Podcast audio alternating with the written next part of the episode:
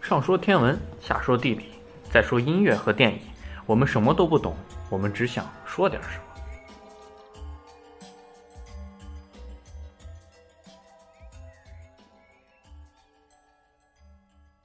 听众朋友们，大家好，欢迎收听新一期的《西京北京在南京》，我是萨法。我是十四，我是 Mark，城市部分，我们接着跟大家聊一聊是现代建筑， 然后天文部分我们来跟大家聊一聊黑洞，音乐部分我们来聊一聊我们之前听过的行星组曲，电影部分我们来聊一聊一部意大利电影《故事中的故事》。那我们现在来聊聊城市，我们这一期城市的主题跟上期一样，我们接着跟大家聊一聊现代建筑。然后既然说到这边的话，你国像国贸应该有很多挺有意思的建筑吧？没有国贸三期，就国贸那哦，片，对，国贸大部分三都是期它国贸三期是北京现在最高的建筑，三百三十米。啊，但是国贸那边都是写字楼，它就是很标准的写字楼。但国贸据说很绕人，进它进那去是就出里不来面怎了。么着，那跟它其实外面看起来，它就是一个大桶，一个直的，一个四四方方的一个立着的框就上去了，哦好高好高。然后这也没什么什么设都没计有感，就是对，就什么都没有，就这些写字楼都是，包括它现在，因为为什么说它是现在最高？因为北京正在建中国尊，哦哦，我听听中国过，尊就想搞一个尊型的东西，哎，中间细，两边粗，但关键它说的真是好听，它各种设计元素，什么象征这个，象征那个，什么竹结构这个玩意儿，我觉得全是就硬熬上去的好吧？那建筑那设计图，就现在这效果图长得就就一个就一桶嘛，跟火炬似的，跟那祥云火炬我也有点像啊， 就就。我就这个就属于是，就真的就是建个写字楼一样，就是为了。当然，中国尊我个人也不是不能叫不支持吧，它这北京的建筑那么矮，多不合适。作为首都最高才三百三十米，搁世界上这个丢脸。哦， 我们建一个五百米的，这个至少也是有点有点分量，对吧？也是这个建建造技术的一个怎么说呢？一个证明。当然了，那建筑真心，我感觉没什么所谓设计感，没什么理念在里面，就为了高，所以先先鼓捣一个，然后往上安点东西，以至于别让别人觉得我们就是为了刷个数据。 当然，确实建的不怎么好看，我感觉现在它大概建到了腰的位置，还没到，还在还在还还挺还挺胖的，还没瘦起来。它瘦起来，然后再胖起来就建完了。但据说瘦瘦再胖，这是一个很复杂的，对，就更更可能它的结构可能确实难实现，对但是难度要就是比胖到瘦要那啊难多当然了，但是技术上确实可能很厉害，但关键是，你看着你就真不真不会觉得怎么样，我觉得就是一个原著嘛，它只不过啊是，是对吧？当然这个，这这边当然就是写字楼，其实我觉得就反正它可能就是里面它比较规矩，所以外面建的太花哨的话，可能不太好规划里面，说不定。嗯然后，但是确实北京还有很多就是很有趣的，像国家大剧院、啊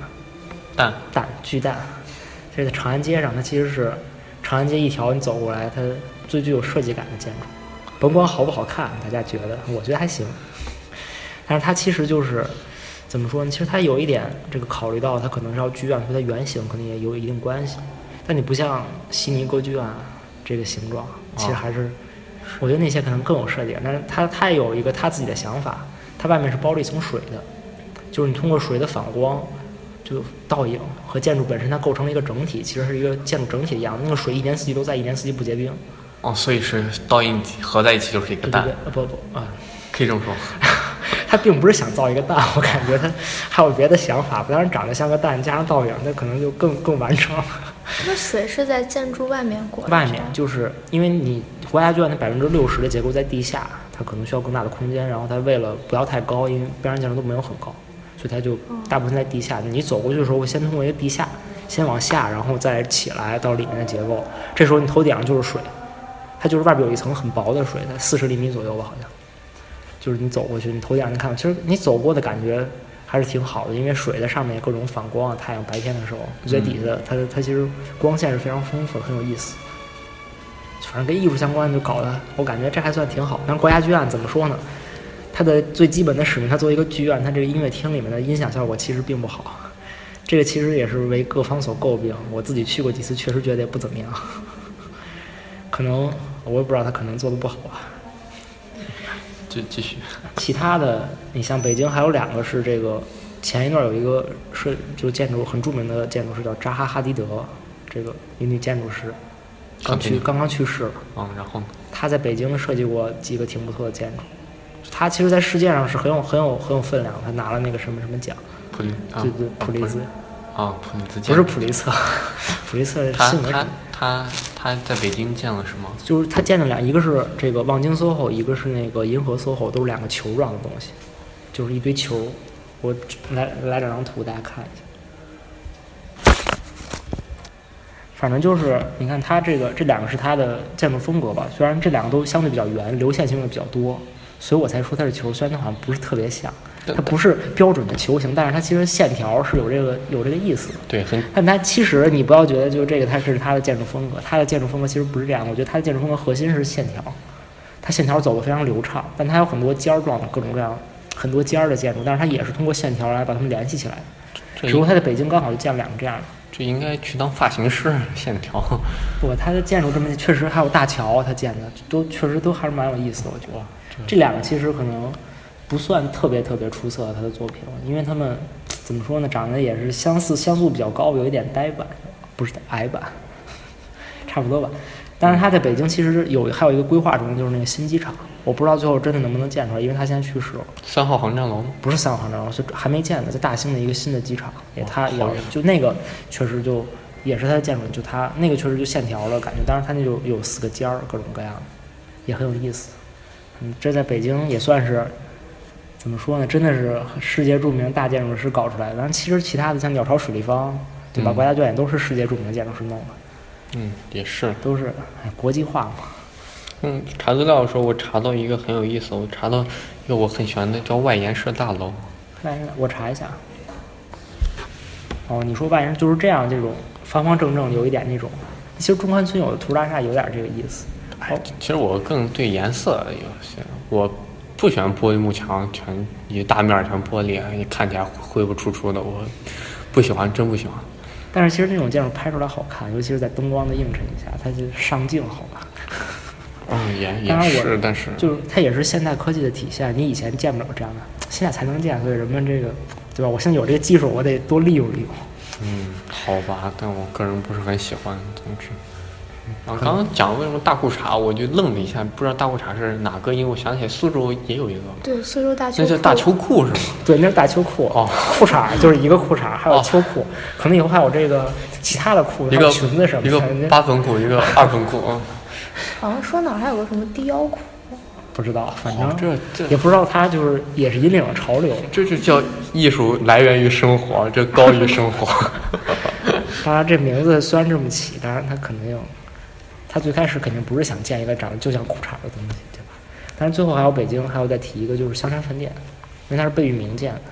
哦，就是建卢浮宫的玻璃金字塔的那个构筑。但是香山饭店其实是一个在北京，我觉得在现代建筑里比较比较好融合了就是古代现代元素的。但我因为看那它个照片，我感觉也特没有什么特点。就它其实你仔细看，它其实它用的，它其实很多就是像窗户啊、门一类的元素，它可能是中国传统有一点点感觉，因为它在香山嘛，然后嗯也有这个，就什么寺寺一类寺庙相关的东西吧。但是啊它其实整个它的布局可能就偏就会偏西方一点，有种可能是那种西方的大厦那种感觉，它是哦把两个融合在一块儿的，但是它结合的还比较好，就是怎么说中中西合璧吧。当然，香山饭店确实还挺高档，还挺不错的一个饭店。这个卢浮宫呢，有理念应该都也是也结我觉得合也是类似的，对对吧？卢浮宫它建玻璃金字塔，虽然当时大家都就是等于评价不是很高，不是很喜欢，觉得但可能不建太搭，好但了其实对看出来效果确实还是很对而很且惊艳的。对，而且它那个金字塔已经 代，我觉得已经替代了卢浮宫的本身的建筑，而成为卢浮宫的一个标志对性的。对对对，它也就确实因为很有特点，而且独具匠心。但我依旧不喜欢玻璃的东西。玻璃的东西的美在于它的光和影，你不是它本身，它可能确实玻璃本身看着没什么没那么有意思，但是它的可能性更多，不像你那你说就红砖弄完之后该什么样就什么样都没意思。但玻璃给我感觉生冷硬，我受不了。哎我喜欢人文关怀一点的。南京，南京。哦，南京，南京一说这个，我就想起来刚才提到奥运会啊，嗯什么奥运村全在很南边京的地青奥方。会，对，南京青奥村也是在南京青奥有个建筑也是扎哈哈迪德建的，嗯青奥双塔，我不知道你说是那个吗？对，就是南京这青奥的这个塔，就是两个，其实就也是哈迪德建，你看你就可以发现它跟刚才那个，它就不是走圆形的路线了，但其实也线条很对对明对显对。，就是我觉得这是我对它的一个印象吧。它可能是为了融合在边上的环境里，嗯，对，就是记不一样嗯对，记得我那天骑车到这儿的时候，特别特别有意思，就是我骑车停下来拍照，然后前面就停下一辆大巴车，啊嗯大巴车上下下来就二三十个那种 戴帽子的拍照对，戴戴帽子那种小朋友，哎对，呦我就去哎来什么夏令营之类的，然后来感受一下。你这然后引领回了一来波这拍种。照的节奏，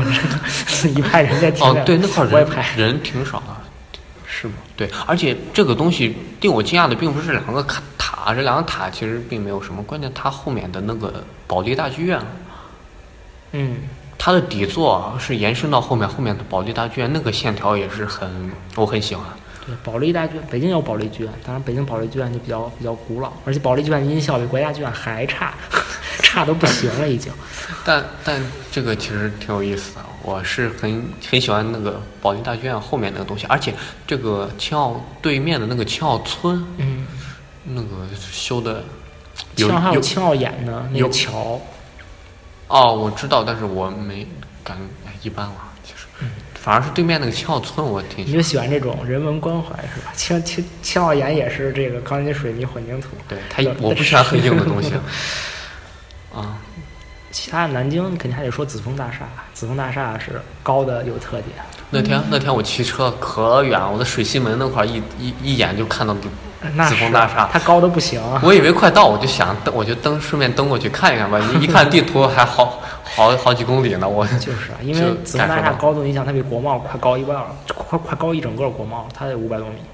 天，可以，对吧？但其实那么高，你在底下看可能不觉得，但是其实真的你就走走到足够近，或者你在特别远的地方，你就感觉到它，哎呀，真高。对你看着，你以为它不是很很对很近很远，但是一看其实好远。但其实我觉得紫峰大厦有点儿怎么说呢？它上面越搞越细，搞一个一一一尖儿一尖儿尖儿上去，反正就是强行提升高度。哈利法塔，迪拜的哈利法塔也是，对你知道吗？就一圈儿一对圈儿那上去的，越往上越细，其实也是造高层建筑的那必要的吧。他们他们说好像地像雷这样针这样打算破纪录的高层建筑都得没这么对嗯对，这么建当然好建，下下面三三四百米都是土豆画好的，下面上面五百米是有多套方案的。假如建建到一百米，再建一百米不行了，然后承重系数看不行了，然后该怎么收尾，然后感觉还能建，又应该怎么办？所以哈利法塔是不是你开始设计的时候就知道它要设计八百多米？ 尴尬。对啊，而且你设计设计啊，你试一下哦，感觉能还能建，哦，感觉还能建。据说哈利法塔当初好像设计只有三百多米，然后后来感觉好像底座很稳嘛，然后越建越高，就是这样。哎，刷数据也挺，对怎么也挺有意思的。这是在挑战这地心引力。啊摩天大楼就真的要摩天了吗对，但是其实不是上面都都抖吗？一刮风都会都会晃呀，啊它都不会塌，但是你在上面就肯定摆来摆去。啊！里面还有什么建筑学里面有专门的避风的那些摇的东西，我看了纪录片什么的，然后查过资料，确实挺有意思的。但是对，你看，所以这我觉得这感觉北国贸确实不是很高。我在国贸八十层还去过它那个酒吧，哎呀，紫峰大厦你也去过是吗？紫峰大厦没去过，紫峰大厦上面主要是紫峰大厦当时就没有这个，当时国贸就主要想去拍个照。啊，紫峰哪次可能说不定也去一趟，好啊，可以。紫峰大厦能上到多少层啊？我估计它在挺高的地方也有这个，专门紫关紫峰也有这个，个，紫峰上面也有个餐厅，对，五十多层还但是啊人哎多少均多人层？均多少？五十多层低了吧？国贸那个三百米就七七七十八层，紫峰，而且国贸其实本身每层层高是很高的，每层四点二五米。哇紫峰，它要是五十多层，那其实没有多高。紫峰的功能是什么？办公楼吗？对，也是办公楼，这种高楼大部分都是写字楼一类的，它里面都有很多企业，哦，那你说上面晃了，他们还敢在上面工作吗？没有那么晃，但其实会有一点晃。你要你要习惯了就好了嘛，这有什么的？掉下来怎么办？ 不会的，掉下来，你掉下来底下有那么多东西给你担着呢。在也是也是在这个嗯紫峰大厦旁边鼓楼医院，我说医院听着怎么这么这么听传听起来一一点意思都没有，你可以搜一下。啊，鼓楼医院其实你看上面那些小的结构，有点像贴了胶布什么的，对啊，其实这种而且你看哪是玻璃的，它明明是石头的。哦，呃，我看里其实面就，但是它其实就这样，它也会就外面有一层结构，里面还有玻璃嘛，就为了采光比较好。这啊，是啊，这玻璃还是好的，好材料啊。也是，也就是办公楼能用一用，家庭住宅其实对于不不不，你说这个，它就国外就有设计师专门设计这样的住宅，就是通透性特别好，就是跟一个它也有它的私密的空间在，但是它可能就是沟通交流的氛围更强。你想这种，它会让人更趋向于跟别人交流，这是一个让社会变得更和谐的手段。啊，为什么为什么那些写字楼墙玻璃也是从另一个角度来说？因为大落地窗、啊、大的玻璃窗，它的优点就是它白天的时候升温很快，因为玻璃的嘛，晒太阳还能看景色多好。但是，一到晚上它降温也很快，它无法保温。所以写字楼嘛，晚上又没人，它玻璃想修多大修多那大。关键是它白天升温快就好，那夏天多费电啊，它考虑节能。它玻璃不一定是这样的，它玻璃只要材料稍微处理一下，就不会有这样的问题。然后现在要说说，嗯，南京的南京大屠纪念南哎，南京大屠杀遇难同胞纪念馆。啊对，这名字好拗口，对啊，但是但是必须要说对。 对，必须要说对。我记得之前我好像听哪个主持人说，他发起一个倡议，就是不要把南京大屠杀遇难同胞纪念馆简称为南京大屠杀纪念馆，因为我们纪念的是遇难同胞，不是那没场错屠没杀错。其实实在是，哎，所以每次我强迫自己要把它说全的时候就，就说有点尴尬。对，但 那个建筑确实，哎，这还有那么一点儿，这个是现代建筑，对，它存在设计感，而且它功能性更强一点。它其实就是这，其实我觉得就是因为它本来就是纪念馆嘛，它的性质就跟现代建筑很多。你像，其实现在就新的建筑它一点点发展，什么解构主义现代就比较多，嗯，它的目的其实就是让它本身作为一个表达的东西。对你通过，因为建筑，而且本身它跟雕塑还不太一样，你还会会跟建筑有一定的沟通，它可能会考虑到这一点，它表达的手法可能不太一样。嗯嗯，看建筑本身，你就能有一些共鸣。对，或者包括你在进到建筑里面，你跟它有一些交流上的东西。尤其是这种纪念馆这么有深刻内涵的是东西，而且我觉得这个纪念馆应该是南京的，不能说低层建筑，它很低的南大屠杀，南京大屠杀遇难同胞纪念馆只有两层三，那它不地高下也有很多结构嘛，因为它是要保证它当时啊，就那个等于它里面那些万人坑一类的，它就保持原位，它没有移动。啊，所以其实整体高度是挺矮的，对，但是它没有不算不算高层，都不能算楼层，它好像只是一不，个毕竟你纪念馆，你人就纪你也糟太高了，没有必要。啊，也是。然后里面，所以它的更多的设计感是体现在不同的功能分区，啊对，里面外面，啊然后包括它那什么还有记就存档案的那一个对特别大的那个墙，对，都是很有设计感的。嗯，另一个有设计感的作品是在郑和路上，上次就是我们提到的，下西洋路。 对，下乡郑郑和中路上有个白云亭文化艺术中心，也是俗称的菜篮子，哎，这个反正感觉人们的创造力是非常强大。就愣能起名字。我其实觉得这个也真不像大裤衩儿，你说真的有点像。这个跟菜篮子我觉得没有那么多的关系，啊它顶多是一个有点圆的那种感觉，啊但是但是也没有提手，怎么叫菜篮子呢？这个很，所以它这个艺术中心看起来还是不错的，我觉得它很多线条还是很舒服的。对啊，其实艺术中心很多就是对它本身也有有有它自己的艺术性，它里面在展出艺术品，就一体性比较好。嗯，也是。